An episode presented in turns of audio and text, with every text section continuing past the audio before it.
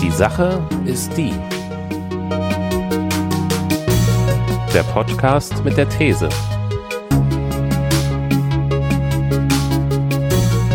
Mit Daniel und Christian.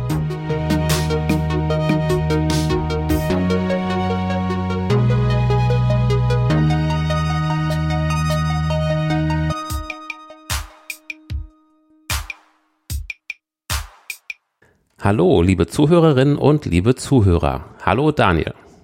Hi, Christian, ich grüße dich. Herzlich willkommen zur 21. Folge von Die Sache ist die.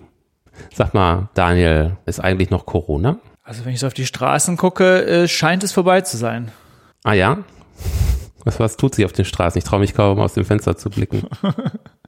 Ja, wenn ich joggen gehe, dann sehe ich nur, wie die Leute sich im Park irgendwie fast übereinander stapeln und äh, ja, ich glaube nicht, dass das alles Familienmitglieder sind oder nur zwei Haushalte. Und ähm, ja, der Abstand von anderthalb Metern wird da auch nicht eingehalten. Ja, aber ist das, darf man jetzt nicht demnächst hier, zumindest in NRW, sich schon wieder zu, zu zehnt übereinander stapeln oder so? Oh, das weiß ich nicht. Ich äh, kenne nur die Regeln hier in Hessen und da ist es noch, äh, ja, da ist noch nur zwei Haushalte bis jetzt. Zwei gestapelte Haushalte. Zwei gestapelte Haushalte. Aber Restaurants haben auf jeden Fall hier wieder offen. Da galt doch, glaube ich, auch erstmal diese 5 Quadratmeter Regelung. Und das ist, glaube ich, auch aufgehoben, nur noch bis irgendwie, äh, dass es nun dieser Abstand eingehalten werden muss. Aber klar, ist natürlich immer noch halbleere Restaurants. Wir haben uns heute wieder hier versammelt und zwar heute am Pfingstsonntag, 31.05. nehmen Daniel und ich diese Folge auf. Corona-Spezial Teil 2 quasi. Genau, ihr habt schon gemerkt, worum es geht wie in wahrscheinlich jedem anderen Podcast derzeit auch. Ja, aber ich finde, ähm, was mir ganz ehrlich so ein bisschen so in der, also in, in, den, in den dunkelsten Stunden der Corona-Zeit, so ein bisschen, äh, ich bei dem Podcast so ein bisschen anstrengend fand, war, dass natürlich dann jeder jetzt irgendwie so Art Corona-Häppchen, Einzelteile, was auch immer, alle zwei Tage oder jeden Tag gemacht hat. Hm. Das fand ich tatsächlich irgendwie ein bisschen, ein bisschen langweilig ähm, über die Zeit. Ja. Also es gibt manche Podcast-Formate, da freue ich mich, wenn sie, weiß ich nicht, einmal die Woche oder alle zwei Wochen rauskommen, dann haben sie auch wirklich was zu erzählen. Hm. Aber jetzt irgendwie jeden Tag so ein bisschen so wie im Radio Format zu sagen, ich habe heute irgendwie Spaghetti gekocht und ähm, die Kinder äh, nerven ein wenig. Das war dann, dann fand ich in dem Maße fand ich dann Podcast ein bisschen äh, too much quasi. Ja, ja, das hört sich echt ein bisschen zu viel an, stimmt. Ich weiß nicht, ob es dir auch so ergangen ist.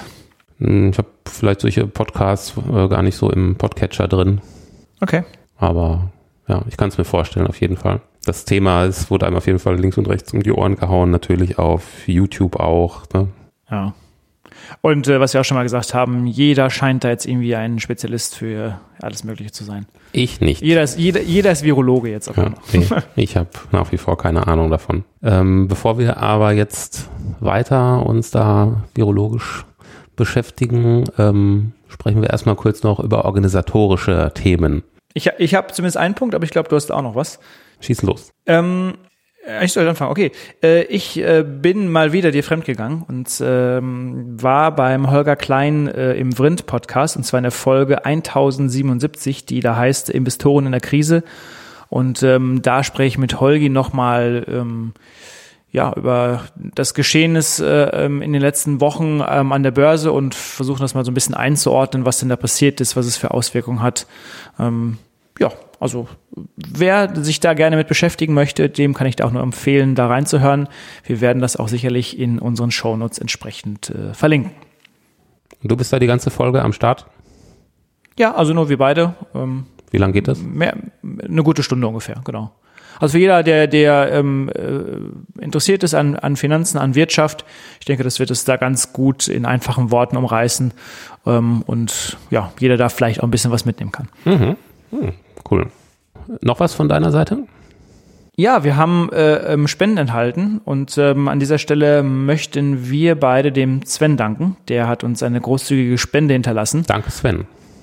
Genau, danke, Sven. Und ähm, das ist natürlich auch ein Appell an euch alle da draußen, natürlich weiterhin auch uns zu spenden. Ihr findet natürlich den Spenden-Button auf unserer Seite oder äh, die Sache ist die.de slash spenden. Denn ja, jede Spende hilft natürlich ähm, dass wir ähm, es warm haben und natürlich auch dieses Podcast-Angebot hier natürlich weiter aufrechterhalten können. Äh, die Sache ist die slash helfen ist es, glaube ich, ne? Oh, okay. Ja, okay. helfen oder spenden, ja. Jetzt musste gleich noch die zweite Seite auch noch einrichten. Stimmt. Geht auf jeden Fall auf unsere Seite, da findet ihr auch rechts in der Spalte einen Spendenknopf. Ja, genau. Hast du noch was vorweg?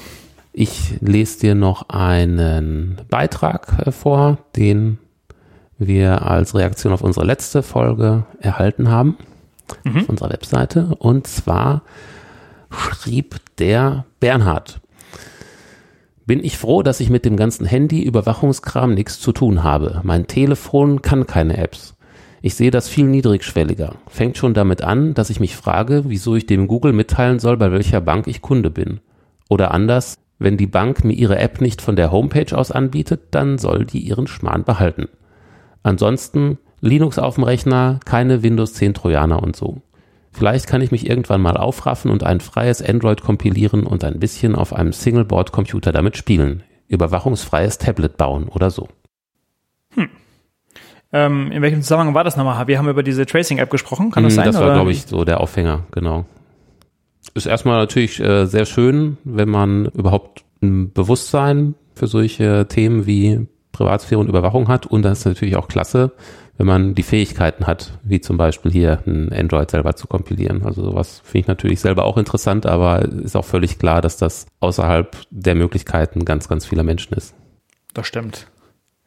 Und in dem Zusammenhang ist natürlich auch so, du hast vollkommen recht, äh, und Bernd hat natürlich auch, Bernhard hat natürlich auch recht, klar, ähm, Bewusstsein für, äh, für die, für Überwachung. Gleichzeitig wird man natürlich nie, glaube ich, eine hundertprozentige überwachungsfreie Umgebung äh, bekommen oder selbst wenn, dann natürlich nur ähm, mit sehr großem ähm, Komforteinschnitt.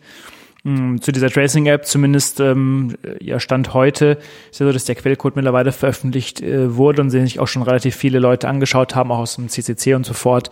Und ähm, es scheint zumindest so, dass ähm, da nichts gefunden wurde, was äh, darauf hindeutet, dass man da in der Form ausspioniert wird. Und äh, so war das Grundkonzept ja auch von vornherein angelegt. Ähm, also zum Glück hat man sich auch dafür entschieden. Nicht die Bundesregierung in Deutschland hat ja nochmal andere Wege versucht einzuschlagen, dass man das dann doch zentral macht. Und jetzt hat man sich ja doch darauf eingelassen, was da Apple und Google entsprechend äh, auf den Weg gebracht haben. Ja, und vor allen Dingen, wie, wie super ist das? Ne? Da wird mal Software mit unseren Steuergeldern entwickelt und sie ist gleich quelloffen. Ist ja total klasse. Also warum ist denn das nicht immer so? Stimmt, ja, richtig. Also fängt gut an, würde ich sagen. Ja, so, so kann es weitergehen. Ja. Bin mal gespannt, wann die App denn dann kommt. Wenn die Tracing-App denn da wäre, würdest du sie denn auf deinem äh, Smartphone installieren? Ich werde sie auf jeden Fall einmal installieren und mir angucken, ja. Okay. Du meinst, wenn wir beide uns treffen oder wie? Zum Schutz. Ja, genau. Dann sagt die App, nein, nein, geh da nicht hin. nee, ich werde es, glaube ich, genauso handhaben. Genau, sich das zumindest einmal angucken. Okay. Dann würde ich sagen, fahren wir weiter fort. Genau, du kannst ja nochmal die These wiederholen. Es ist ja keine andere diesmal. Also, die These für die heutige Folge ist natürlich die gleiche wie auch in äh, der letzten Folge. Wird die Welt nach Corona eine andere sein? Und ähm, ja, wir wollen uns heute so ein bisschen, nachdem wir in der letzten Folge natürlich so ein bisschen digital unterwegs waren, uns heute so ein bisschen ähm, ja in Richtung Kultur und Soziales, glaube ich, mal bewegen. Zumindest sind uns beiden da ähm, einige Dinge aufgefallen, haben so ein bisschen was an Links ähm, gesammelt, was man so im Internet gefunden hat und ähm, ja, vielleicht ja, kommen wir da der einen oder anderen Sache mal näher ähm, oder haben vielleicht auch unterschiedliche Meinungen, je nachdem. Mhm. Zumal ich ganz spannend finde, ähm, ganz am Anfang der Corona-Krise war es ja so, dass alle gesagt haben, mh, hm, so wie unsere These auch lautet, alles äh, wird sich groß irgendwie verändern. Und jetzt ist ja so, dass auch relativ viele Soziologen und Psychologen etc. tatsächlich sagen, ähm, also es gibt zwei Lager tatsächlich, die mhm. sich so mehr und mehr ausbilden. Und ähm, ja, den einen Part gibt es, den wir als These haben, aber tatsächlich gibt es auch den anderen Part, die sagen, ähm, nein, es wird sich eigentlich nichts verändern, sondern das, was wir jetzt äh, erleben, ist eigentlich schon Bestehendes, was sich jetzt einfach nur noch durch die Krise verstärkt. Also es ist nichts Neues, sondern es war schon immer da gewesen, nur wird es jetzt nochmal stärker entsprechend ähm, sichtbar sein. Also im Verhalten, im Digitalbereich und so weiter. Also bestehende Veränderungen werden beschleunigt. Oder Prozesse, die sowieso schon ablaufen, werden beschleunigt. Ja, das zum einen, genau. Oder, oder, oder und oder auch für äh, Menschen natürlich erst jetzt erstmal sichtbar quasi.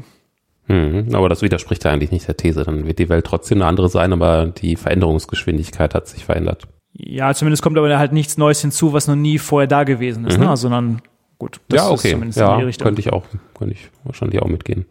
Ähm, also ich meine, die, die Grund, der Grundgedanke dahinter ist einfach zu sagen, dass, ähm, sag mal, ähm, äh, es kommt aus der Soziologie, was sag mal praktisch und angenehm ist, das benutzt man natürlich weiter mhm. und formt natürlich im Kopf eine gewisse Gewohnheit. Also das heißt, ähm, du nutzt jetzt irgendwie eine App, ähm, weiß ich nicht, es gibt irgendwelche Trinkspiele im Internet als ein Beispiel, du denkst erstmal, oh, was, was soll denn das hier? Ja gut, ich probiere es halt mal aus und stellst du fest, es macht Spaß und es wird zu einer Art Gewohnheit, man trifft sich jeden Dienstag und dann ist eine, eine Verschiebung in deinem Kopf und in deiner Gewöhnung und dann ist es für dich wieder ganz normal geworden. Also jetzt vielleicht ein blödes Beispiel, aber zumindest äh, funktioniert, also sagen Soziologen zumindest, so funktioniert das quasi.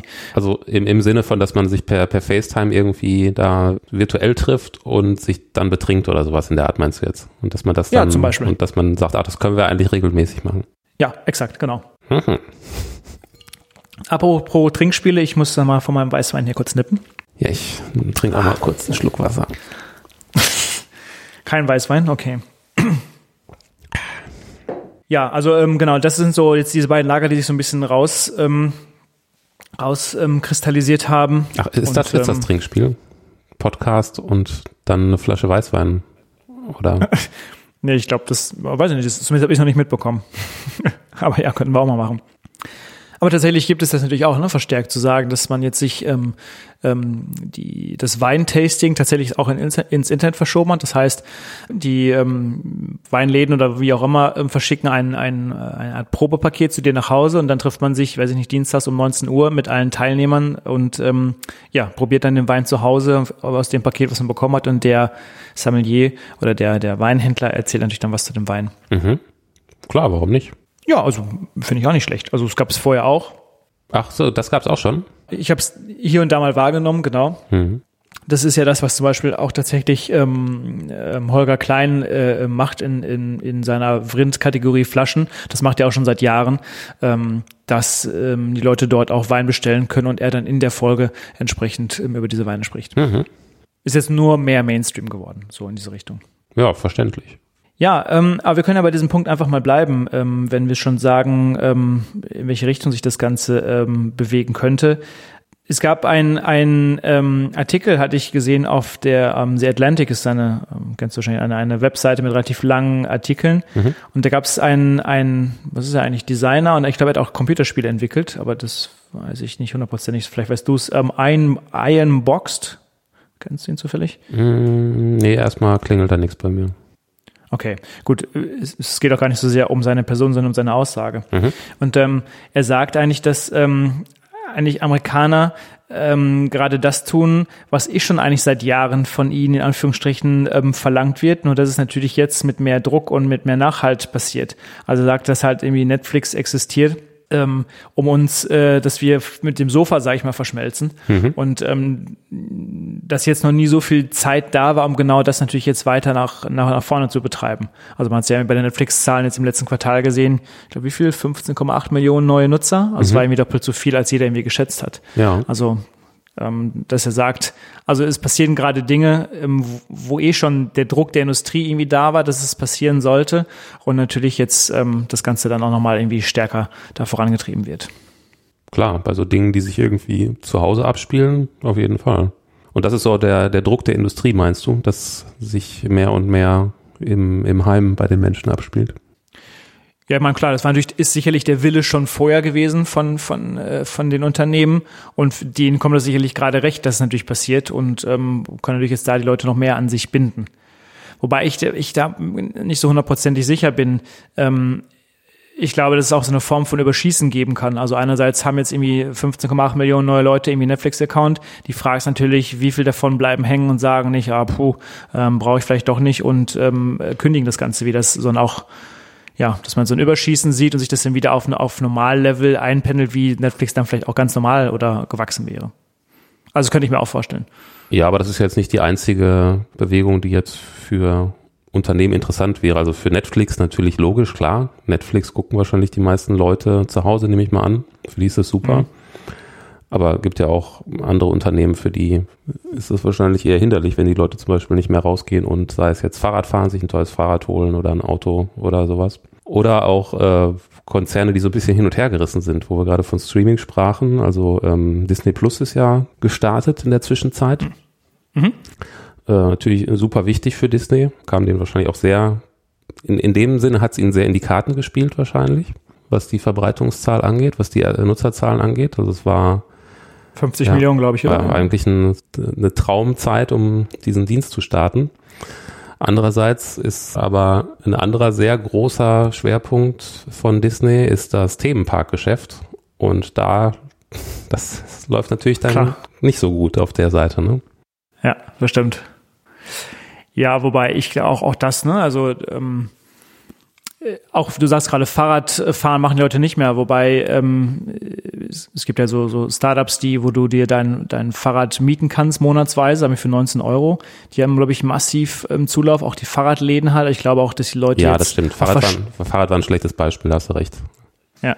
Also äh, man merkt auch da, dass die Leute natürlich den Drang haben, oh, ich war jetzt lange Zeit drin, jetzt möchte ich wieder raus. Ja. Und das merken jetzt als allererstes die Fahrradleute halt, genau. Ja, ja, also im Gegenteil, Fahrrad war ein total das falsche Beispiel. Also die Fahrradläden werden gerade überrannt. Es ist ein gigantischer Boom schon seit Wochen. Aber was, ähm, was auch als These gibt in der Form ist natürlich zu sagen, also man hat so große Konzerne wie Facebook und Twitter als soziales Netzwerk, wo man natürlich auch äh, sich austauscht. Mark Zuckerberg sagt das ja letztlich im Interview, dass ähm, eine Explosion gibt, was ähm, Videochats und, und generell Chats angeht. Mhm. Aber man ist natürlich dort so ein bisschen gefangen, ähm, sage ich mal, nach deren Regeln, wie das ähm, zu funktionieren hat. Und das könnte vielleicht auch so eine positive Veränderung sein in Richtung, ähm, dass die Leute natürlich jetzt, sag mal, Videochats machen, in Abhängigkeit des Kontextes, also du hast eine Rollenspielgruppe oder du bist beim CDU, was auch immer, ähm, ähm, nennt man das ähm, Stammtisch, äh, in, ja, ja. Nee, oder Stammtisch in deiner Stadt quasi, das wollte ich sagen. Mhm. Und ähm, dass die Leute natürlich jetzt eben dann nicht mehr ähm, aufgezwungen bekommen, wie sie sich zu verhalten haben, sondern dass sich diese Regeln natürlich jetzt auch wieder selbst definieren in so einer Gruppe halt. Also man, man holt sich so ein bisschen ja. Welche Regeln meinst du damit? Das hatte ich jetzt nicht verstanden. Also Regeln jetzt, die Facebook aufoktroyiert oder die jetzt der Stammtisch vor Ort erzwingt? Nein, also die, ne, ja, nee, ich meinte die, eine Art Verhaltensregeln, die dir von Facebook oder von Twitter irgendwie aufoktroyiert werden, wie du dich hast, hast in solchen sozialen Netzen zu verhalten. Mhm. Und die, die gibt's ja in so einem Videochat eben nicht, sondern da kannst du erstmal so, was wenn wir beide uns in der Kneipe treffen, dich zunächst mal so verhalten, wie du möchtest, bis natürlich irgendwie sich die Regeln in der Gruppe rauskristallisieren und ähm, die sagen, du, so geht's nicht oder bei uns wird es so und so gehandhabt. Was wäre so jetzt ein Beispiel für so eine Regel? Ich habe es nur noch nicht ganz verstanden, worauf du da jetzt hinaus wolltest. Ähm, bei Facebook meinst du? Ja. Oder bei Twitter? Ja, genau. Gut, ist ja die Frage erstmal zumindest irgendwie, ne, also ähm, angefangen, was du für Bilder einstellen darfst, ob die verpixelt sind oder nicht, dass irgendwelche Dinge ähm, zensiert werden, rausgelöscht ah, werden. Okay, alles klar. Mhm. Ja, wobei ich glaube, Zensur nennt es Facebook nicht, ich nenne es jetzt mal so, aber genau. Ja gut, der Unterschied ist aber auch der, wenn ich was auf Facebook poste oder auf Twitter, dann sieht's potenziell die ganze Welt und in so einem Gruppenchat ist man ja so ein bisschen unter sich. Das stimmt, ja, richtig.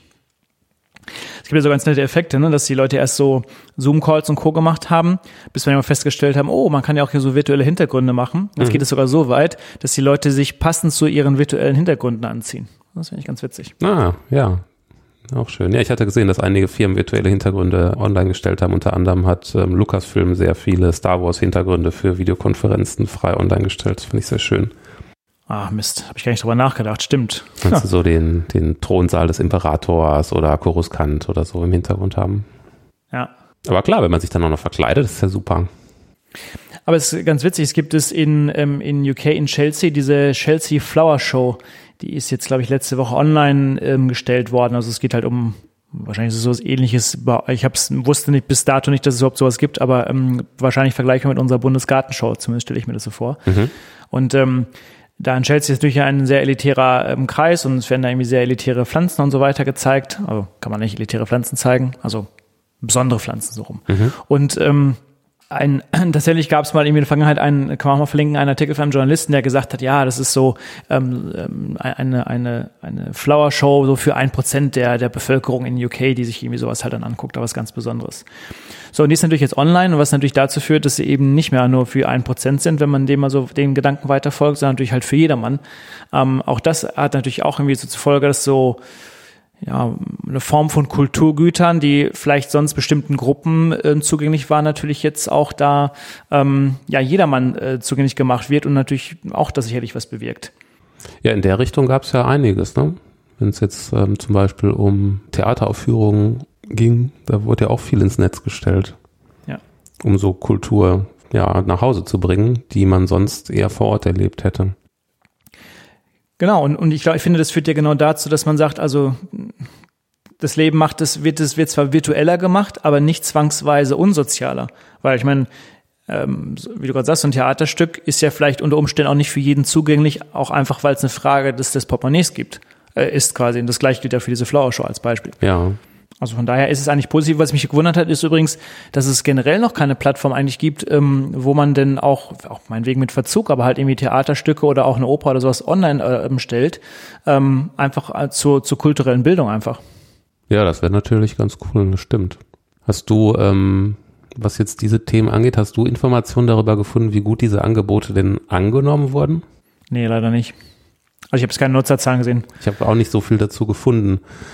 Also, ich meine, das, das hat ja sicherlich mehr als, als einen Sinn gehabt, diese, diese Dinge online zur Verfügung zu stellen. Also klar, zum einen das Vordergründige, die kulturelle Teilhabe, auch wenn man zu Hause sitzt. Zum anderen war das auch vor allen Dingen eine, immer eine sehr, sehr gute PR-Aktion, denn es wurde halt in den Nachrichten darüber gesprochen.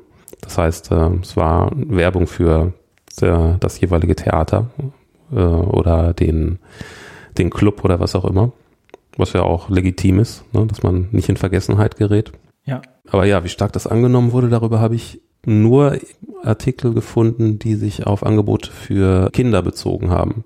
Also die wurden anscheinend sehr, sehr gut angenommen. Ah, okay. Aber ja, da waren wahrscheinlich Eltern total froh, wenn sie ihre Kinder, die, mit denen sie da zu Hause waren, mal eine Weile bespaßen konnten, äh, ohne dass sie jetzt unbedingt, ähm, weiß ich nicht, Teletubbies oder Power Rangers geguckt haben, sondern vielleicht äh, ein bisschen was intellektuell wertvolleres. Oder was auch immer die Kinder heutzutage gucken. Wer weiß das schon so genau. Ähm, wobei, ähm, du sagtest gerade nur Werbung für dieses Theater. Ich, ich glaube aber auch, also gerade in den USA ist natürlich aber auch stark ähm, verbunden war mit, natürlich auch mit Spenden. Ähm, ja, richtig, genau, ja. Es gibt es ja in den USA diesen, ähm, ähm, Square, das ist ähm, eine, eine Firma, die äh, vergleichbar ist, sagen wir mit PayPal. Also die zum einen bieten sie Terminals an, dass du im Laden als Kaffeebesitzer, sag ich mal, irgendwie dann die Kunden damit Kreditkarte zahlen können. Aber auf der anderen Seite bieten sie auch eine, eine Cash-App an. Das heißt, du hast so einen gewissen Handle, den du eingibst und dann können die Leute darauf Geld einzahlen, beziehungsweise auch mit bezahlen. Und ähm, in Kooperation mit ähm, Spotify tatsächlich zusammen haben dann einige Künstler auf Spotify zum Beispiel gesagt, hier, wo es kann gerade keine Konzerte spielen und über deren ähm, äh, Cash-App-Handle konntest du dann natürlich als Hörer über Spotify dann sagen, ich spende irgendwie 10 Cent, einen Dollar oder was auch immer. Mhm. Und denke, das Gleiche ist auch sicherlich bei diesen Theaterstücken ähm, oder Opern passiert. Was ich ganz herausragend fand, das war jetzt von gestern Abend bis heute Morgen in, in, in den frühen Stunden, ähm, Igor Levit ist ein, ein, ein Pianist, der ja auch relativ früh schon angefangen ist, tatsächlich irgendwie um 19 Uhr, ich weiß nicht, ob es einmal die Woche war oder jeden Tag, ähm, so für eine Stunde, sage ich mal, Konzerte über Twitter Live und so weiter gegeben hat. Mhm. Und der hat jetzt tatsächlich ein, ein ähm, 16-Stunden-Stück äh, gespielt, also tatsächlich 16 Stunden am Stück. Mhm. Also das ähm, beruhte auf ähm, ja, einem Stück aus dem 19. Jahrhundert von Eric Satin, der ähm, ja, sagte, dass ähm, also ein, ein, ein kurzes Stück, dass man das aber nur deshalb dann lebt, wenn man es 840 Mal wiederholt. Und er hat halt dieses Stück jetzt dann halt entsprechend halt in diesen 16 Stunden ähm, dann gespielt. Das finde ich ganz beeindruckend. Mhm, wow. Also sowas ist ja auch möglich und auch spannend und ich glaube, das bringt auch in diesem Fall auch dann halt Kultur den Leuten quasi in dieser Form natürlich näher halt. Ja. Was ich mir natürlich dann aber auch wieder frage ist, äh, wenn ich jetzt an äh, vergangene Theaterbesuche zum Beispiel oder Konzerthausbesuche denke, das da ist ja auch vielfach ein älteres Publikum, was man dort gesehen hat. Und ob mhm. denen das jetzt erstens bewusst ist, dass sie dieses Kulturangebot auch online genießen könnten und ob sie da die, die Möglichkeiten und die Kenntnisse haben, das sei mal sehr dahingestellt. Ja, ja, wahrscheinlich. Vielleicht zeigen die Enkel den Enkelkindern das. Genau, das, das wäre natürlich super, wenn da die junge Generation den Älteren helfen. Weil, äh, ja, irgendwie ein 80-Jähriger, der wird das wahrscheinlich nicht irgendwie auf Twitter mitgekriegt haben. ja, na klar, gibt's auch 80-Jährige auf Twitter, ne? Aber der ist der Altersdurchschnitt ja doch eher geringer. Ich glaube, noch ein, ein positives Beispiel, der eine oder andere wird sich sicherlich erinnern, wir hatten mal eine Folge ähm, zum Thema ähm, Kunst und, ähm, und mit dem Jan Christian Pohl, ein, ein, ein, ein freischaffender Künstler hier in Frankfurt. Und ähm, auch der hatte jetzt in der Corona-Zeit ähm, seine oder eine, eine Ausstellung seiner neuesten Werke. Und ähm, da, normalerweise ist es ja so, wenn du eine Ausstellung besuchst, dann gibt es irgendwie, weiß ich nicht, 19 Uhr, dort ist dann der Künstler und die Menschen können irgendwie kommen und sich das angucken und in Kontakt treten mit dem Künstler und man erfährt sicherlich noch einiges. Da kommen vielleicht ein paar hundert Leute. Und jetzt dieses Mal war es so, es war mit Anmeldung und Schichtweise. Also sprich, du hast dann, um ähm, den Quadratmeter Abstand einzuhalten in der Galerie, konnte man das runterrechnen. Hieß dann also, weiß ich nicht, in der ersten Stunde konnten die ersten 20 kommen, in der zweiten Stunde die nächsten 20 und so fort. Mhm. Ähm, in meiner Wahrnehmung, ähm, das müsste man natürlich jetzt mal im Nachgang noch verifizieren, aber ähm, war es so, dass es tatsächlich eher positiv war, weil natürlich in einer kleinen Gruppe man den Leuten also eher viel näher kommt, man ist viel mhm. persönlicher, man konnte viel mehr vermitteln und zumindest so wie die, ich hatte kurz mit der Galeristin gesprochen, ähm, ähm hatte sie auch diesen Eindruck. Also wenn ja. natürlich jetzt auf einem Schlag 300 Leute kommen, dann hast du vielleicht Leute, die sich nicht so sehr dafür interessieren. Also es macht den Eindruck, dass man so in diesen kleinen Gruppen die Leute viel mehr mitnehmen konnte. Ähm, jetzt ist natürlich die Frage, woran misst man den Erfolg, ob es jetzt nur um Anzahl der verkauften Bilder geht oder ob dann vielleicht Leute dann dauerhaft kommen. Ja. Das muss jetzt mal irgendwie abwarten. Aber mein persönlicher Eindruck war zumindest, dass diese neue Form eigentlich ein, ein viel besseres Konzept ist als vielleicht dieses massenweise 300 Leute und ähm, ja, können sich da auf dem Weißwein irgendwie die Bilder angucken. Oder? Ach, das kann ich mir sehr gut vorstellen. Das ist, wäre doch vielleicht so eine Sache, die hängen bleibt, selbst wenn man ähm, die Beschränkungen irgendwann nicht mehr hat. Ja, das stimmt. Ja, genau. Einfach so, um die, die Qualität der Interaktion mit dem Künstler zu steigern. Ja, genau. Gibt es da auch online was zu schauen? Können wir das auch in die Show Notes machen? Ähm, wir können ähm, die, die, die Galerie, ähm, das Ganze verlinken. Ja, das können wir machen, auf jeden Fall, ja. Mhm. Da gibt es sicherlich Einzelbilder und ähm, gut, wir können auch nochmal den Instagram-Account von Jan verlinken. Er hat auch ganz viel über seine eigenen Bilder dann auch aus dieser Ausstellung entsprechend ähm, da präsentiert. Ja, super, machen wir. Jetzt haben wir natürlich über positive Dinge gesprochen. Ähm, ist wie immer, wo auch Licht ist, gibt es auch Schatten, oder wie sagt man das? Ja, das sagt man so. Also ist nicht alles gut. Also natürlich also finde ich zumindest zeigen diese ähm, diese Videosachen natürlich, dass alles ein bisschen sehr fragil ist einerseits. Ähm, manches sieht sehr pixelig aus, man kann sich nicht einwählen und so fort. Es gibt so Vergleiche, ähm, es ist mir so als im Kopf gekommen. Ähm, Manchmal erinnert es ja so ein, so ein, so ein, so ein Video-Call natürlich auch so ein bisschen wie so ein Computerspiel, ne? Also so mit dem Mauszeiger hüpft man so von Mensch zu Mensch, von Call zu Call quasi. Also ist vielleicht nur so meine Vorstellung. Aber das wollte ich gar nicht sagen, sondern ich wollte eigentlich hinaus, es gab einen Vorfall in, in ähm, Kalifornien, ähm, und zwar der E-Scooter-Anbieter Bird, der hat ähm, 406 äh, Mitarbeiter ähm, zu einem Corona-Update eingeladen, zu einem Zoom-Call. Ähm, und dort hat eine anonyme Frauenstimme dann den Mitarbeiter innerhalb von zwei Minuten mitgeteilt, dass sie entlassen seien und danach wurden die Verbindungen komplett gekappt und die Menschen waren dann entsprechend äh, gekündigt worden. Hm. Ja, das, das hat ja Stil. Ja, total. ja. Ähm, schlimmer noch gab es diese Woche einen Fall in äh, Singapur, da wurde einem, ähm, einem Inhaftierten auch per Zoom-Call mitgeteilt, dass er den entsprechend jetzt hingerichtet wird. Aha, ja, super.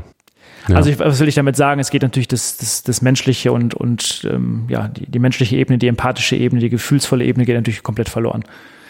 Ja, oder man kann sie zumindest, kann sich da leicht rausstehlen. Ne? So einen Call kann man sehr schnell beenden mit einem Klick. Ja. Aber bis du bei einem unangenehmen Gespräch äh, zur Tür rausgekommen bist, das dauert einen Moment. Das kann dauern, ja, genau. Ja, das ist, das ist dann eher so das Negative. Hm. Hast du noch irgendwas Negatives in der Form mitbekommen, oder?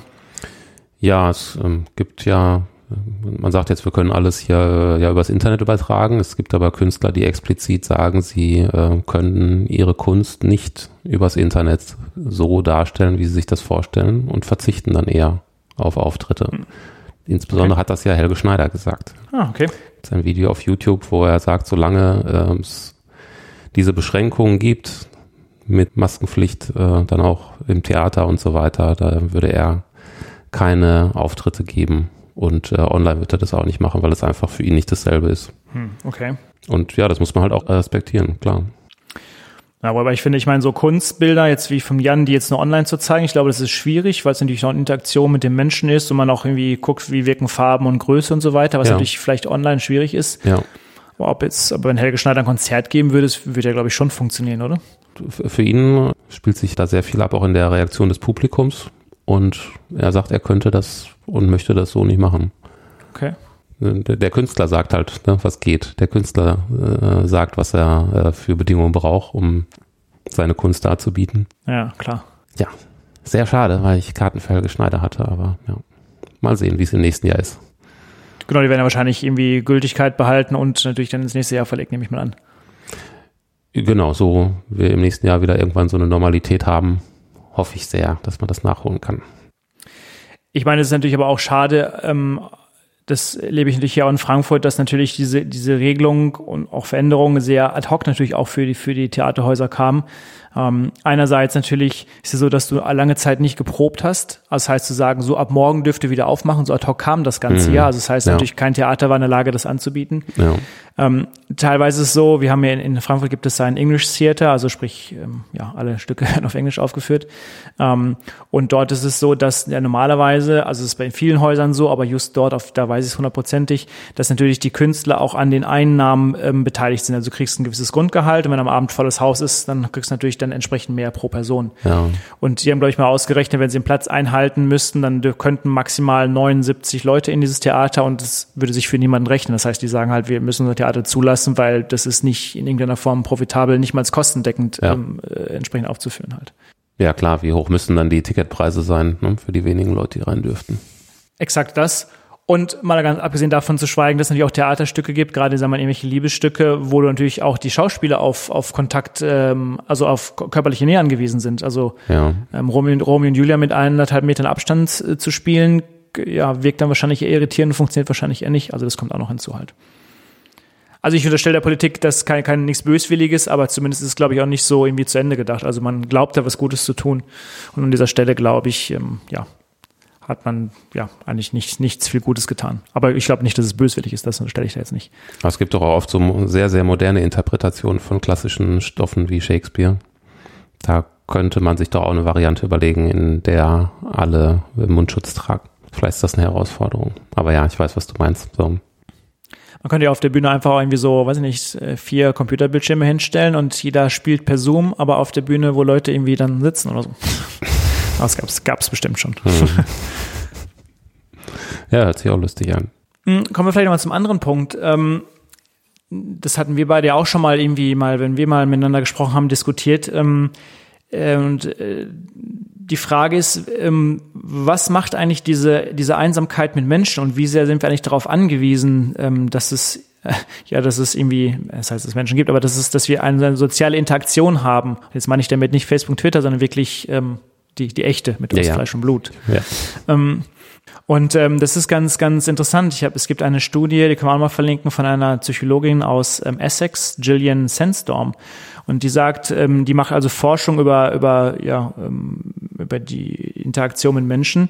Und ähm, sie ist der Meinung, ähm, dass, ähm, und das, das ist jetzt das, das, das also der Ursprungsgedanke ist, wenn man am Tag Menschen trifft, egal ob sie ähm, fremd sind oder bekannt sind, sie äh, geben einem eine gewisse Interaktion und führt dazu, dass man sich vielleicht motivierter fühlt, gestärkt fühlt, dass man Emotionen auf irgendeine Art und Weise austauscht und dass das uns ähm, natürlich nicht irgendwie in Depression verfallen lässt und so weiter, sondern uns eher nochmal irgendwie bestärkt. Mhm. Und ähm, das, das finde ich ganz und ganz, das ist so diese, diese eine Part und ich habe was Interessantes gefunden. Ähm, es gibt es in, ähm, wo habe ich es denn hier?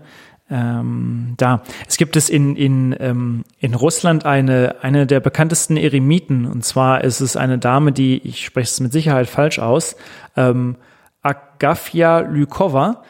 Und sie ist Eremitin, sie lebt seit 76 Jahren ähm, abgeschottet irgendwo in, in, in der Tundra quasi, also wo es im Winter sehr, sehr kalt ist und im Sommer irgendwie viele Mücken sind und so fort. Mhm. Ähm, also ich finde es ganz spannend, dass die Psychologin einerseits sagt, irgendwie, ähm, wir Menschen brauchen das und so fort. Und dann gibt es auf der anderen Seite jemanden, der seit 76 Jahren wirklich komplett alleine lebt. Ähm, Nochmal hierzu übrigens, man hat sie jetzt versucht, sie, oder man hat sie anscheinend versucht zu besuchen, hat das auch ganz auch getan.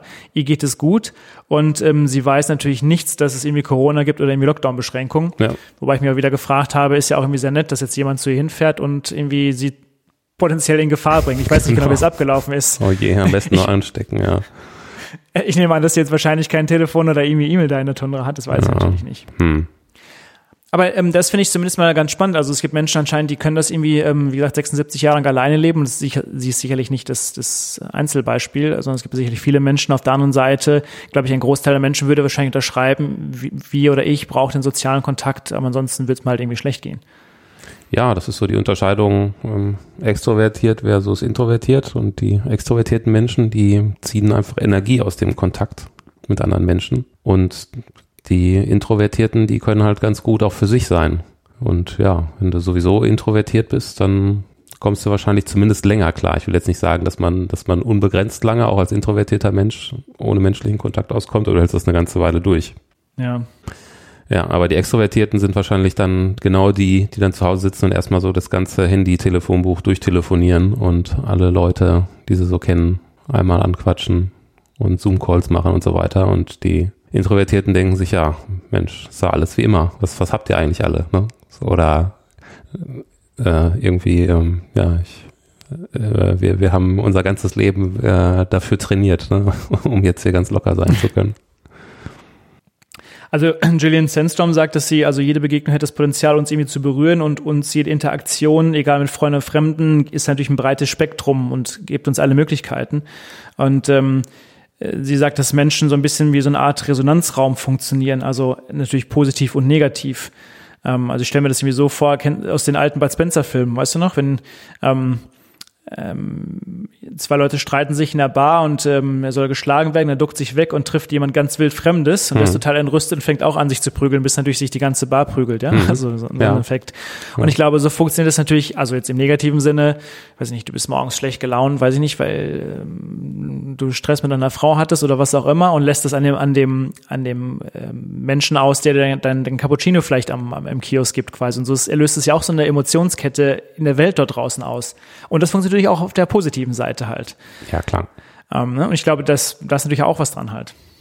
Aber es ist die Frage, wenn, also wenn manche Menschen so einen Resonanzraum brauchen, warum glaubst du, brauchen das dann Introvertierte nicht? Aber vielleicht nur nicht so stark, wie du es gerade so eingeschränkt hast. Ja, das sind ja einfach diese beiden Persönlichkeitsdimensionen. Ne? Also eben Extrovertierte, die verlieren halt Energie, wenn sie alleine sind und schöpfen Energie, wenn sie mit unter Menschen sind. Bei Introvertierten ist es einfach umgekehrt. Ja, stimmt. Ich meine, ich frage mich halt nur gefragt, was ist eigentlich, wenn du einen Chef hast, der Choleriker ist quasi? Was macht der jetzt eigentlich?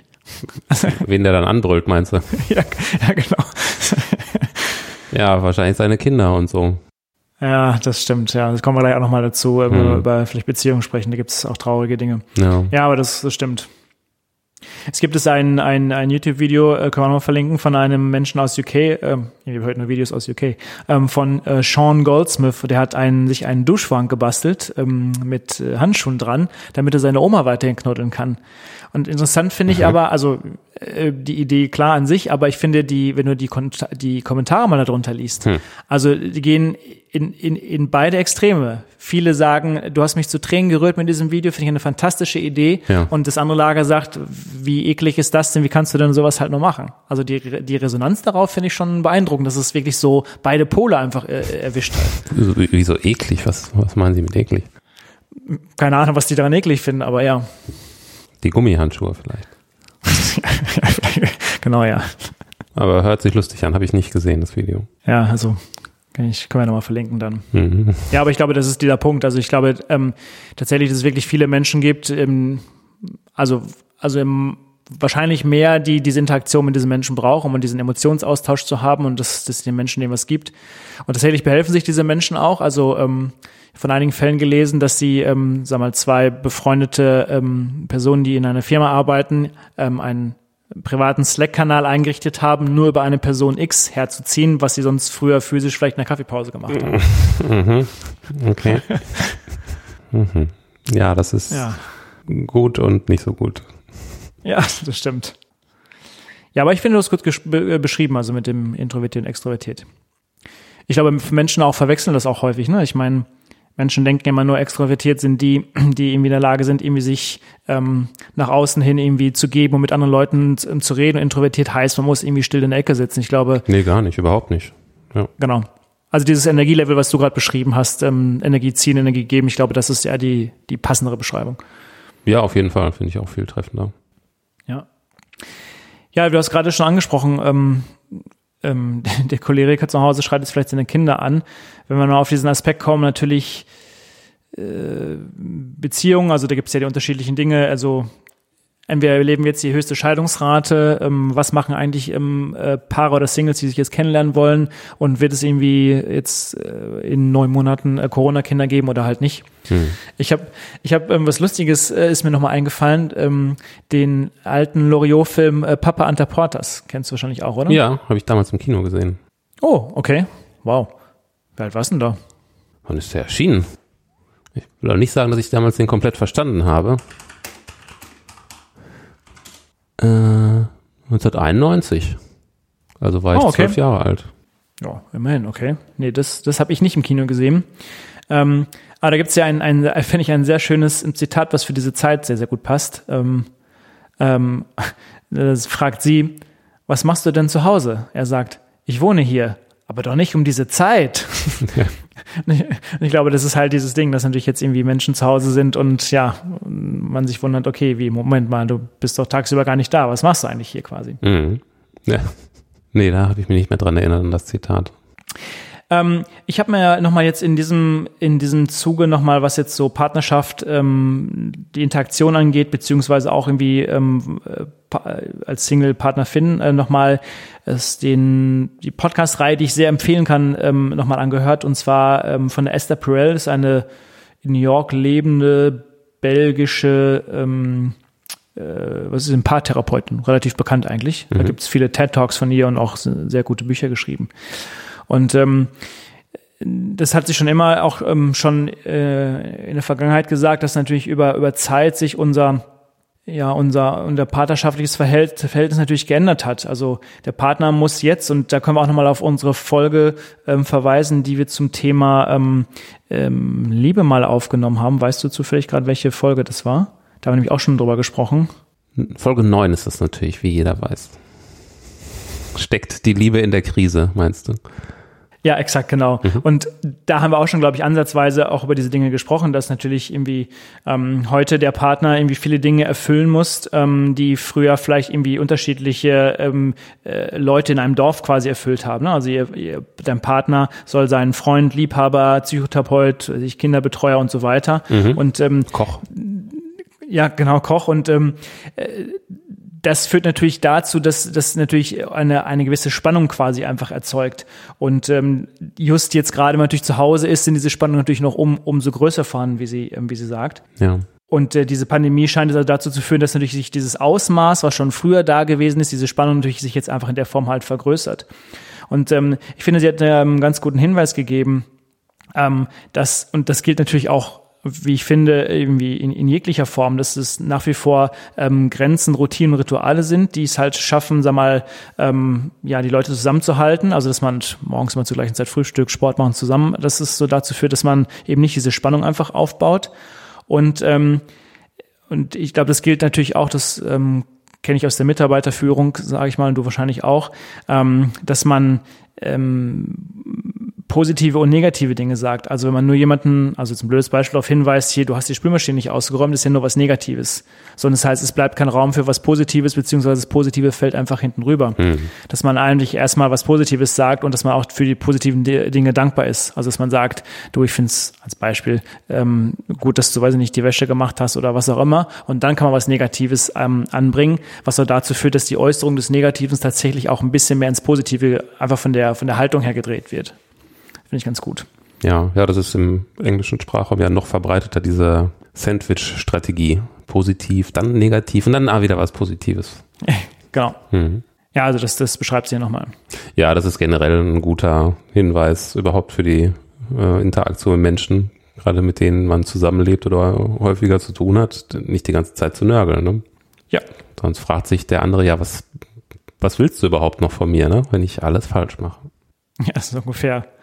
Ich meine, grundsätzlich, das sagt sie auch, dass es natürlich irgendwie, ähm, dass es, sie beschreibt es als Tanz, das war ein englisches In- Interview, und ähm, sie beschreibt es als, ähm, ähm, als ähm, einen Tanz zwischen, ähm, den ein, ein Paar durchläuft oder und das bes- besteht aus Harmonie, Disharmonie und Reparatur. Und diese, das darf natürlich nicht zu groß werden, diese Abstände halt. Ne? Also Ja, wenn eins zu groß wird, dann wird es wahrscheinlich auch schwieriger mit der Reparatur. Darum Mhm. bewegt man sich natürlich immer in einer Beziehung und diese Abstände dürfen natürlich nicht einfach zu groß werden. ja. Ja, und da findet dann jetzt so eine Zuspitzung statt, wenn man so viel aufeinander hängt. Exakt, genau. Hm. Aber es hat aber auch was Positives, wie immer, was, über das wir heute sprechen.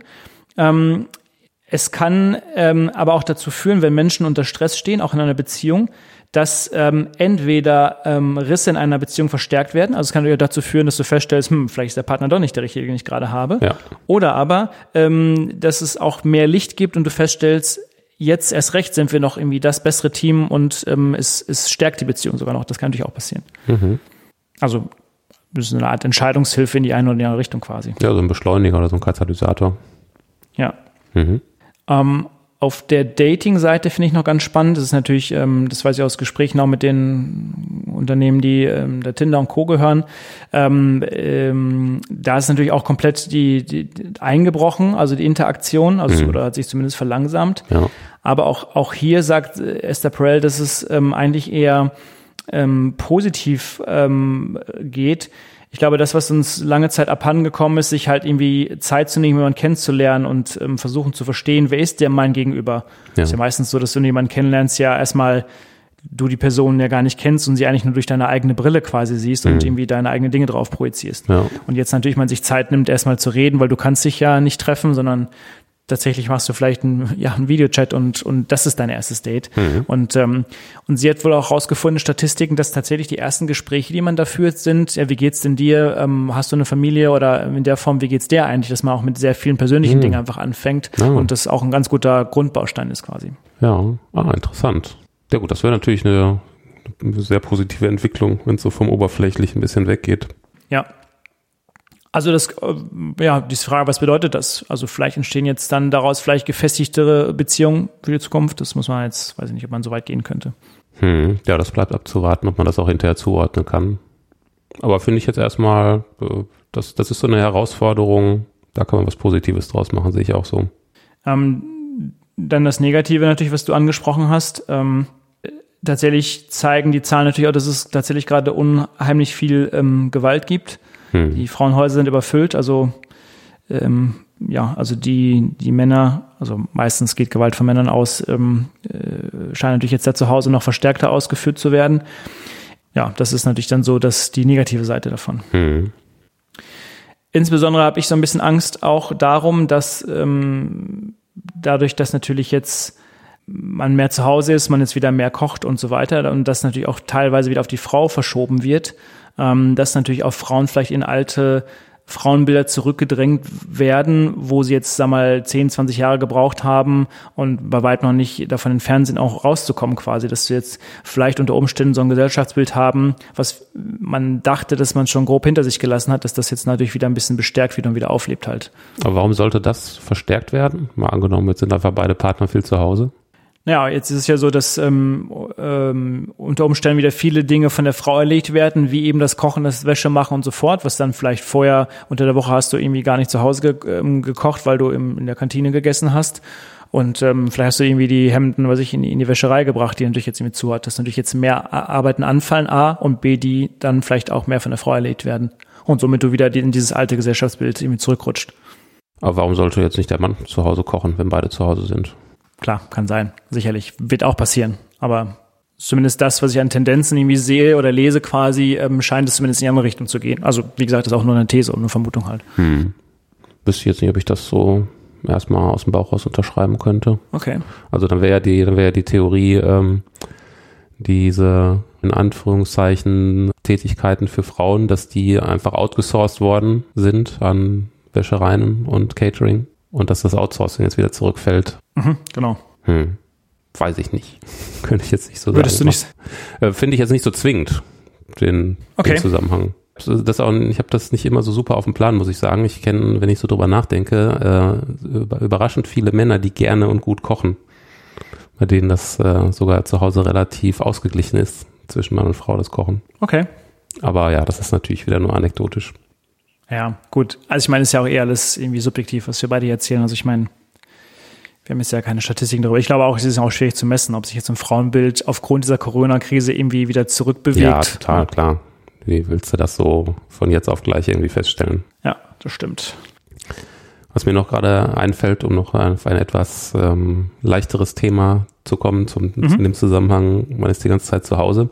Wir sprechen die ganze Zeit über Menschen, aber ich habe jetzt sehr viele ähm, Videos und Beiträge gesehen von Leuten, die davon sprechen, dass ihre Haustiere, insbesondere die Katzen, vor sehr große Herausforderungen gestellt werden. Denn die sind es eigentlich gewohnt, fast den ganzen Tag alleine zu Hause zu sein. und die sind völlig irritiert, dass ihre Menschen plötzlich den ganzen Tag zu Hause rumhängen und werden zum Teil ganz schön sauer und ungehalten, weil sie sich wahrscheinlich denken, ey, was, was soll das? Hier bringt hier meine Routine durcheinander, so geht weg. Ernsthaft, okay. Mhm. Die Hunde sind wahrscheinlich total happy, aber einige Katzen kommen da offensichtlich gar nicht mit klar, dass sie nicht mehr so ihre private Zeit haben. Aber was machen die Katzen denn den ganzen Tag alleine? Das, ich bin ja kein Katzenbesitzer, ich bin auch kein Katzenversteher, hm. aber wahrscheinlich die ganze Zeit irgendwo rumlungern und rumklettern, wo sie nicht hin sollen. Ja, wahrscheinlich in den Gardinen. Aber ich, äh, ich sehe bei Instagram immer die ganzen Videos von Arnold Schwarzenegger, der irgendwie zu Hause auch einen Esel hat. Dem geht's ganz gut. Der darf hier in die Küche und kriegt hier mhm. Möhren zu essen und so weiter. Also von daher. Ja, das ist ganz lustig. Der hat einen, einen Esel und ein kleines Pony sind seine Haustiere, ne? Ja, genau, richtig. Mhm. Ja. naja, auch schön. Ähm, was haben wir denn noch, über was wir uns, was wir uns, was uns noch irgendwie davon auffällt? Wir hatten uns nochmal hier uns ähm, letztlich nochmal über Fußball und ein bisschen über Olympia unterhalten. Ja, Fußball, Fußball geht wieder los, ne? Es gibt zumindest Geisterspiele, ja, das ist ja. richtig. Ist das so wichtig eigentlich jetzt? Ja, hat das jetzt irgendwas verbessert, würdest du sagen? Du bist ja hier der Fußballmensch von uns beiden. Naja, ich muss tatsächlich sagen, also für mich persönlich, ich gucke es gar nicht, weil ich finde Geisterspiele in der Form irgendwie fürchterlich. Ähm, mal übergeordnet finde ich, ähm, ich, ich weiß nicht, wem das was nützen soll. Ich meine, niemand kann mir erklären oder irgendwie äh, glaubhaft machen, dass in dieser ganzen Kette man es hinbekommt, dass sich da niemand infiziert. Also ich meine, du hast einen Fußballspieler, der Du musst jemanden haben, der für die, für die, für die Leute dort etwas kocht. Du hast einen Masseur. Ähm, dahinter hängen auch Familien. Also ich glaube, diese Kette einwandfrei zu halten, dass sich da niemand infiziert, kann ich mir nur sehr schwer vorstellen, wie, wie man das ihm einhalten kann. Gleichzeitig irgendwie dürfen die Kinder bei uns nicht in die Schule oder auf den Spielplatz und dürfen keinen Fußball spielen.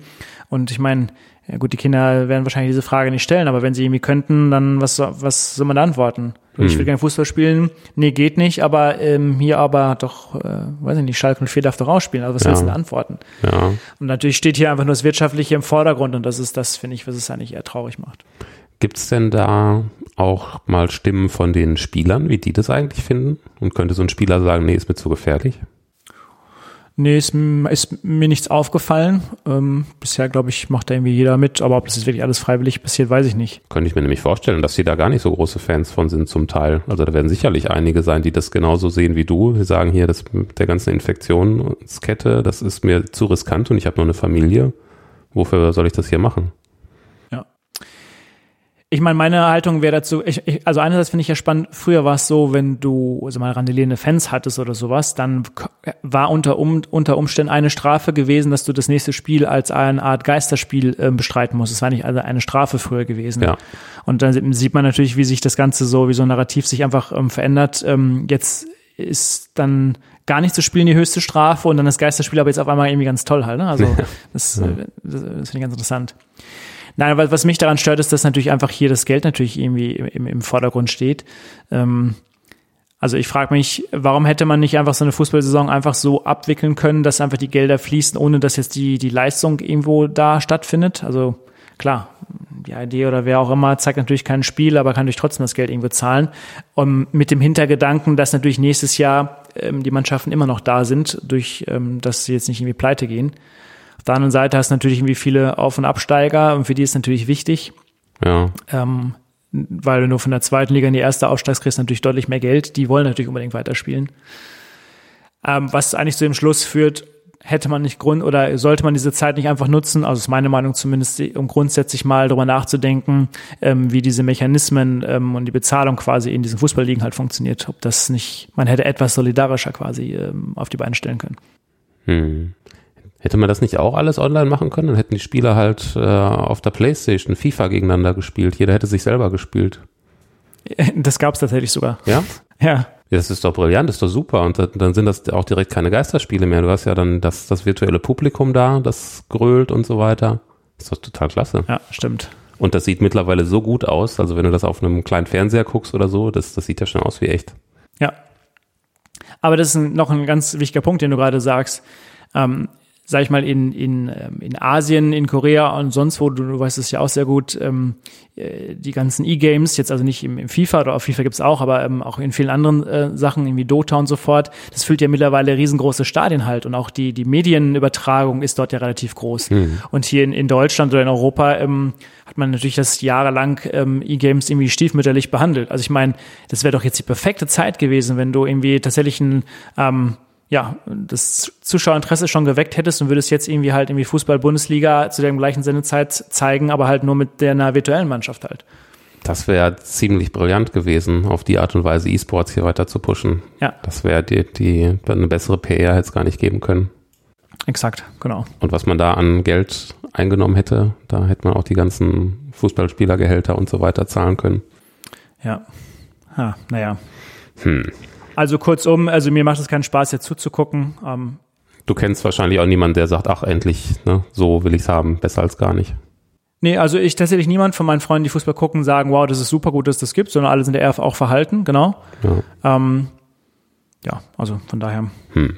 Ich glaube, man hätte das irgendwie anders lösen können und auch an, ja, und es ist auch nicht stringent einfach, also von daher. Ja.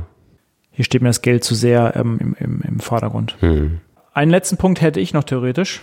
Schieß los. Und zwar ähm, mehr so auf, technologisch, auf Technologie nochmal bezogen, dass natürlich Technologie oder beziehungsweise diese Krise auch so ein bisschen ähm, ähm, Disruption äh, bedeuten kann im Verhalten ähm, von Menschen quasi. Mhm. Ich glaube, das haben wir in der letzten Folge auch schon so ein bisschen angesprochen. Also der 11. September hat irgendwie bewirkt, dass wir ähm, uns mehr überwachen lassen. Ähm, die Frage ist halt irgendwie, zu was kann halt irgendwie, sag mal, Corona führen halt. Ähm, also wie könnte es disruptiv, sei mal, auf unser Verhalten irgendwie einwirken? Ja, also dass wir auch für andere negative Dinge so eine Bereitschaft entwickeln und etwas mit uns machen lassen, was wir sonst nicht mit ja. uns machen lassen würden. Exakt, genau das. Ja. Naja, also zumindest hierzulande haben wir das mit der Überwachung ja erfolgreich abgewandt. Das mag in anderen Ländern ja nicht so sein. Aber da können wir hier in Deutschland anscheinend schon mal so kleinen Haken dran machen. Mhm. Ja, das ist richtig. Ich meine, ich finde es ja irgendwie interessant, dass, ähm, sag mal, in der gesamten Menschheitsgeschichte eigentlich, sag mal, wir zu 95 Prozent natürlich irgendwie der, unser, der, der, der, der Lebenszeit, seitdem wir Menschen auf dieser Erde sind, ähm, sag mal, Jäger und Sammler waren. Da haben wir uns in Dörfchen gelebt und, ähm, weiß ich, mit zwei, drei Leuten in der Gruppe oder ein bisschen mehr halt. Und erst einmal die, die anderen fünf Prozent, seitdem wir, sag mal, Städte bauen und so weiter, ist so die Moderne herangerückt und, ähm, ja, und, und ähm, Wachstum und Fortschritt ist so irgendwie, ähm, treibt das Ganze, treibt unsere Gesellschaft einfach an. Mhm. Und ähm, das haben wir tatsächlich auch, hier schließt sich auch so ein bisschen wieder der Kreis, in der allerersten Folge ähm, in unserem Podcast schon mal besprochen, bedarf es denn irgendwie ähm, Wachstum zu jeder Zeit quasi? Und das ist ja genau diese Frage, die man sich jetzt halt wieder stellen könnte. Ähm, ich weiß nicht, ob man jetzt irgendwie direkt davon sprechen kann, dass es nicht mehr die Moderne gibt, sondern von einer Epoche. Ich glaube, weiß ich nicht, wie weit das irgendwie geht. Ähm, aber zumindest ähm, kann es nicht jetzt auch einfach eine Zeit entstehen, wo wir halt eben nicht mehr nur noch Fortschritt und, und, und Wachstum in den Vordergrund stellen, sondern es auch vielleicht einfach eine Form von, von Stillstand geben kann, den wir jetzt ja erstmal gerade zwanghaft quasi haben. Also mhm. die Frage geht es uns jetzt dadurch irgendwie wesentlich schlechter quasi. Ja, das geht ja dann doch in die Richtung, dass die Welt eine andere sein könnte indem wir so grundsätzliche Paradigmen, nach denen wir leben, einfach nochmal hinterfragen. Zum Beispiel eben das Wachstumsparadigma. Ja, wobei, ich meine, ja, also ich meine, dieses, diese Fortschritt und Kulturkritik hatte man ja auch schon am Anfang des 19. Jahrhunderts gehabt. Es ist natürlich immer die Frage der Definition. Also der Verzicht von auf Fortschritt, Wissen oder wissentlich ist ja auch ein neues Ziel und kann ja auch als moderne oder eine Weiterentwicklung der Gesellschaft betrachtet werden. Also es ist ja, man kann es jetzt hier drehen und wenden, wie man möchte quasi. Weißt du, was ich meine? Hm, ich würde jetzt das, was du gesagt hast, gar nicht als Verzicht auf Fortschritt so zusammenfassen, sondern ähm, ich hatte dich jetzt eher so verstanden, das in Frage stellen von Wachstum als notwendigen Kriterium für die Verbesserung unserer Lebensumstände. Ach so, ja, genau. Also ich meine, im Grunde genommen erleben wir gerade so eine Abfolge von Sonntagen, ja, also jeden Tag. Mhm. Übrigens ganz witzig, genau als Einschub kurz, ähm, in den Geschäftszahlen von Spotify und ähm, die sammeln ja relativ viele Daten und die sagen tatsächlich, dass in den Daten zu sehen ist, also jeder Tat für Spotify in dem, in dem Datenverhalten ist einem Äquivalent zu einem Sonntag in der, der, der Zeit davor quasi. Ja, cool. Das ist interessant. Also wahrscheinlich irgendwie hörst du morgens jetzt irgendwie Jazzmusik, frühstückst ein bisschen und so fort. Ja. Und ähm, Lange Zeit war es so, dass natürlich die Leute natürlich beim Kommuten zur Arbeit irgendwie viel gehört haben. Das hat sich jetzt auch verlagert. Also ich glaube, das Streaming-Angebot auf den Spielekonsolen ist um 500 Prozent gestiegen. Also viele Leute streamen mit Spotify quasi über ihre Spielekonsolen und so fort. Aha, okay. Aber der Punkt war aber nur, ich wollte sagen, Abfolge von Sonntagen. Und natürlich haben wir jetzt so eine Entschleunigung. Wir besinnen uns so auf das Wesentliche. Wir haben weniger Konsum. Das ist natürlich auch gleichzeitig ein bisschen nachhaltiger und so fort. Und ähm, Die Natur atmet auf. Also wir oh ja, stimmt. kriegen das, das finde ich ja eigentlich ganz cool, dass wir wie so ein kleines, ähm, äh, so eine kleine Vorschau, so ein kleines Sneak Preview bekommen, wie gut es mit der Natur laufen könnte, wenn wir einfach mal so ein bisschen auf die Bremse treten, was so die ganze Umweltverschmutzung angeht. Ja. Also so könnte es aussehen. Ist gar nicht so schlecht, ne? Klar. Ist schon schöner, wenn so eine Stadt auch einfach mal so ein bisschen ruhiger ist und die Luft ein bisschen besser ist. Also man kann das ja wirklich, wenn man mal rausgeht, spazieren geht, am eigenen Leib erfahren, dass sich da was geändert hat. Also jetzt nimmt es schon wieder, äh, zumindest hierzulande, deutlich zu mit dem Verkehr, aber so zwischendurch, also vor einigen Wochen, es war unglaublich, wenn man draußen war. War völlig anders. Hm. Selbst, selbst in der Stadt, man musste gar nicht unbedingt irgendwie in, in den Wald gehen oder so. Einfach allein nur die, äh, die veränderte Geräuschkulisse war der Hammer. Ja. Ja, das ist sicherlich auch ein positiver Punkt, klar. Ähm, natürlich auf der anderen Seite, ähm, jetzt haben wir diesen, diese Abfolge von Sonntagen, diesen Stillstand. Ähm, gleichzeitig aber hast du natürlich auch eine, eine, sagen wir, eine Art Mittelschicht, die ja so eine Art Erschöpfung natürlich jetzt gerade erlebt. Ne? Also du musst deine Kinder irgendwie Homeschooling irgendwie Ja. ähm, äh, betreiben zu Hause. Das hattest Ja. du auch am Anfang schon mal gesagt. Ähm, und ähm, ähm, gleichzeitig sieht man aber auch, dass die Geschwindigkeit zunimmt, ähm, dass die Leute im, also im Tagesablauf, gleichzeitig wollen die Leute wieder Meditation haben.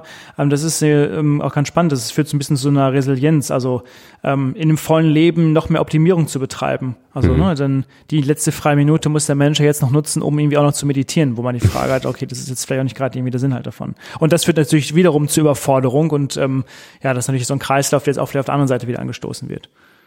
Also das heißt, ich will damit sagen, nach ähm, ja, also es ist eine neue Form der Selbstoptimierung, die jetzt dadurch vielleicht noch mal verstärkt wird. Das wollte ich damit sagen. Achso, weil man plötzlich so viel Zeit hat und denkt, die muss ich jetzt mit Optimierung füllen, Ja, genau. damit ich, wenn es wieder losgeht, dass ich dann besser dastehe oder so. Ja, genau. Ja. Ja, kann ich mir sehr gut vorstellen. Aber was du gerade sagst mit der Natur, finde ich auch nochmal ein spannender Gedanke. ähm, meinst du, es könnte auch dazu führen, dass man sich selbst nicht mehr so wichtig nimmt und sich zurücknimmt zum Wohle der Gesellschaft, Lerneffekt vielleicht daraus, dass irgendwie ähm, fürs Klima dann doch besser wäre, nicht zu fliegen und so fort? Also weil, weil wir einfach jetzt sehen, dass wir biologisch verwundbar sind und dass wir das als Lerneffekt nehmen und sagen, hey, Moment mal, vielleicht sollten wir dann doch nicht irgendwie von Berlin nach München fliegen für ein Sieben-Stunden-Meeting oder so. Ich gehe davon aus, dass es einige Menschen gibt, die diesen Lerneffekt hatten oder ähm, solche, die diese Gedanken ohnehin schon vorher hatten und sich jetzt sehr stark bestätigt fühlen. Das glaube ich auf jeden Fall. Ähm, ja, gibt aber wahrscheinlich immer noch hinreichend viele Menschen, auf die das nicht den Eindruck gemacht hat, den es hätte machen sollen. Hat nicht jeder den, den Blick oder den Sinn dafür. ja. Aber grundsätzlich ist das, glaube ich, ein Lerneffekt, der ähm, stattgefunden hat für einige Menschen. Da gehe ich von aus. Ja, richtig. Ja. Ja, weil du es gerade mit der Natur erwähnt hast, ne? Genau. Ja, Kann auch dazu ja. führen. Genau, also auf mich macht sowas äh, einen sehr, sehr starken Eindruck. Und ähm, ich kann mir aber eben, wie gesagt, vorstellen, dass es Menschen gibt, die diese, diese Stille, die, die es plötzlich draußen gab, für eine ganze Weile, die die vielleicht gar nicht wahrgenommen haben. Ne, vielleicht, weil sie zum Beispiel die ganze Zeit drin waren und dann halt nur irgendwie Call of Duty auf der Playstation gespielt haben oder so. Ne? Stimmt, ja. Für die das dann im Erleben auch nicht so eine große Rolle spielt. Für mich spielt das eine sehr große Rolle. Ja. Plus natürlich die ganzen sportlichen Aktivitäten halt, ne? Also möchte nicht wissen, wie viele Leute jetzt für sich auch Sport entdecken als Befreiung von Stress, ähm, Ja. als Hilfsmittel für das vieles, glaube genau. ich auch. Ja. Also ich kann es für mich sagen ja auch, dass ähm, du glaube ich für dich auch, dass jetzt, also wir sicherlich vorher schon viel Sport gemacht haben, aber sicherlich auch jetzt nochmal deutlich mehr halt. Ja, also ich habe äh, auf jeden Fall vieles von der gewonnenen Zeit habe ich für körperliche Bewegung genutzt. Das hat sehr gut getan, ja. Ähm, wo wir gerade über Klimawandel reden, ähm, was mir aufgefallen ist, was ich ganz lustig, also weiß nicht, ob es lustig ist, eigentlich eher traurig, ähm, wo wir nur über den Klimawandel diskutiert haben, da hat niemand auf Wissenschaftler gehört. Ja, hat das irgendwie angezweifelt. Jetzt ist es so, dass die Politik komplett auf Wissenschaft gehört. Also ein Ja, kompletter 100, Ja. 100 Prozent Wechsel. Ja, das stimmt. Ja, ja, das ist eigentlich ein ganz gutes Zeichen. Ne? Ja, finde ich auch. Aber wenn wir das jetzt alles mal so durchgehen, es haben natürlich in vielen Punkten viel Positives. Wir haben auch einiges Negatives gesehen. Ähm, ja, wenn wir jetzt die Frage abschließend beantworten würden, ist es so, ähm, was wir eingangs sagten, führt es jetzt wirklich dazu, dass wir eine neue Welt danach haben oder verstärkt es nur das, was schon vorher irgendwie da war? Was denkst du? Es ist jetzt, ist noch nicht, noch nicht so, so 100% klar geworden ist jetzt noch nicht. Irgendwie gibt es Argumente für beides halt. Hm. Also ich glaube, das, was du gerade erwähntest, dass ähm, ich glaube, da würde ich mich mit einschließen. Ich glaube, ähm, dass man nochmal sensibler auf, auf seine Umwelt reagiert und auch nochmal irgendwie im Gesamtkontext ähm, achtet ähm, darauf, ähm, wie es der Menschheit, wie es der Erde etc. Et irgendwie geht. Ähm, das war mir schon vorher bewusst gewesen, aber es hat mich jetzt nochmal zumindest für das Thema sensibler gemacht. Das ja. kann ich zumindest für mich zu, äh, beantworten. Ja. Mm ja, ich glaube, ich bin eher in diesem Lager zu sagen, es ist nicht eine komplett neue Welt, die danach entsteht, sondern ich würde auch eher sagen, auf die Seite zu, zu schlagen, ähm, dass es ja gewisse Dinge einfach irgendwie verstärken wird. Also ähm, ich kann mir vorstellen, dass es so ein bisschen so eine hybride Welt einfach danach auch einfach gibt. Also vieles Digitales, was wir jetzt neu haben ähm, oder verstärkt hat, wird bleiben. Vieles wird sicherlich wieder irgendwie herausfallen. Und dass sich so ein bisschen, zumindest virtuell und physisch, weiterhin jetzt zusammenwächst. Das war früher auf diesem Weg gewesen, aber das ist jetzt noch irgendwie stärker sehen. Und das dann miteinander verschmilzt. Weiß nicht, vielleicht ist irgendwann mal das Internet nur noch ein Fremdwort und keiner weiß mehr, was es ist und wir haben eine ganz komplett neue Welt. Aber ich glaube, das wäre das wär Stoff irgendwie für eine ganz neue Folge. Ja. Wie siehst du das? Eigentlich sehe ich es äh, auch jetzt am Ende der Folge noch so wie am, am Anfang der Folge, der Beschleunigung. Also ich glaube, was, was auch immer wir für, für Trends haben, die, die haben jetzt einfach eine Beschleunigung erfahren oder eine Verstärkung was ich gerade meinte. Also Menschen, die ohnehin schon vielleicht so, so ein bisschen so ein Bewusstsein für das Thema Aufatmen der, der Natur hatten, die haben das jetzt vielleicht vertiefen können. Manche Menschen sind vielleicht überhaupt neu auf diesen Gedanken gekommen. Ich glaube auf jeden Fall, dass die Welt nach Corona eine andere sein wird, aber insbesondere deshalb, weil die Welt sich sowieso die ganze Zeit verändert. Mhm. In irgendeine Richtung steuern wir halt als Gesellschaft. Und damit hier auch nachhaltig noch sehr viele Folgegenerationen in Frieden leben können auf dem Planeten, brauchen wir ohnehin eine Umkehr und einen Weckruf. Der totale Weckruf war das jetzt noch nicht. Aber vielleicht hat uns die ganze Sache jetzt schneller in Richtung der Umkehr gebracht oder halt schneller in Richtung des Abgrundes. Das müssen wir halt sehen. Ich glaube, die, die Krise hat natürlich irgendwie zwei Möglichkeiten. Also darauf, äh, oder man hat zwei Möglichkeiten, darauf zu reagieren. Entweder nimmt man jetzt nur Schönheitskorrekturen vor oder aber vielleicht auch als Staat greift man halt wirklich ins Getriebe ein, so wie du es halt gerade sagst, um mhm. halt vielleicht Dinge, die eh schon vorher irgendwie in, vielleicht in die falsche Richtung gelaufen sind, jetzt dann nochmal deutlich zu korrigieren. Ja. Es kann halt in beide Richtungen ausschlagen, so, ne? Das kommt jetzt sehr auf das Verhalten der Menschen an, was, was danach passiert. Also, entweder, ähm, es findet eine Verhaltensänderung statt, ne? weil so eine Einsicht stattgefunden hat. Oder, das ist die andere Richtung, die wird, das wird bei einigen Menschen auf jeden Fall passieren, wenn plötzlich alles wieder möglich ist, sagen sie ja jetzt erst recht, jetzt sofort wieder auf den Kreuzfahrtdampfer und sofort wieder um die Welt jetten, ne? weil jetzt geht's gerade wieder. Wer weiß, wann der nächste doofe Virus kommt. Ne? Jetzt noch einmal, einmal richtig hier YOLO um die Welt. Kann auch sein.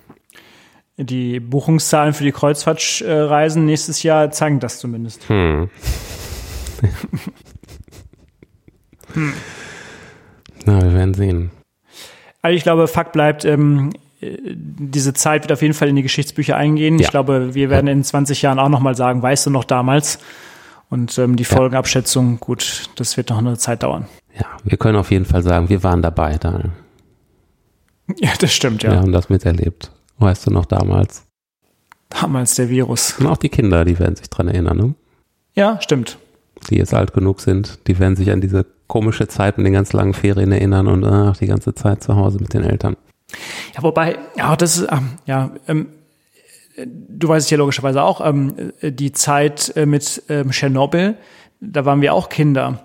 Und ja. da hieß es irgendwie, oh, du darfst, also das weiß ich, du darfst eine Woche nicht raus und irgendwie, du musst deine Schuhe draußen lassen, irgendwie. Und nicht in den Sandkasten, ja.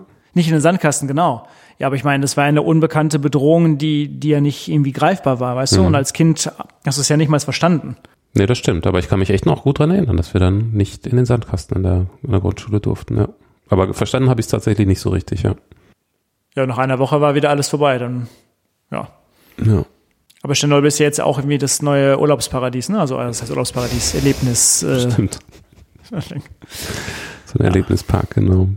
Kannst du mit Geigerzähler hin. genau. Ah, naja. Na gut. Ja, dann haben wir jetzt so ein bisschen versucht, in die Glaskugel zu schauen und das Bild ist verschwommen.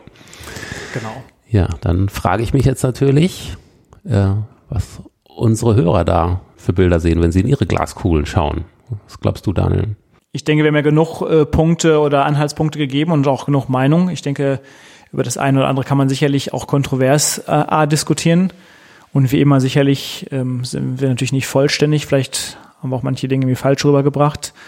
Ja, da hoffe ich doch mal, dass der ein oder andere uns da bei uns auf der Webseite mal einen Kommentar hinterlässt.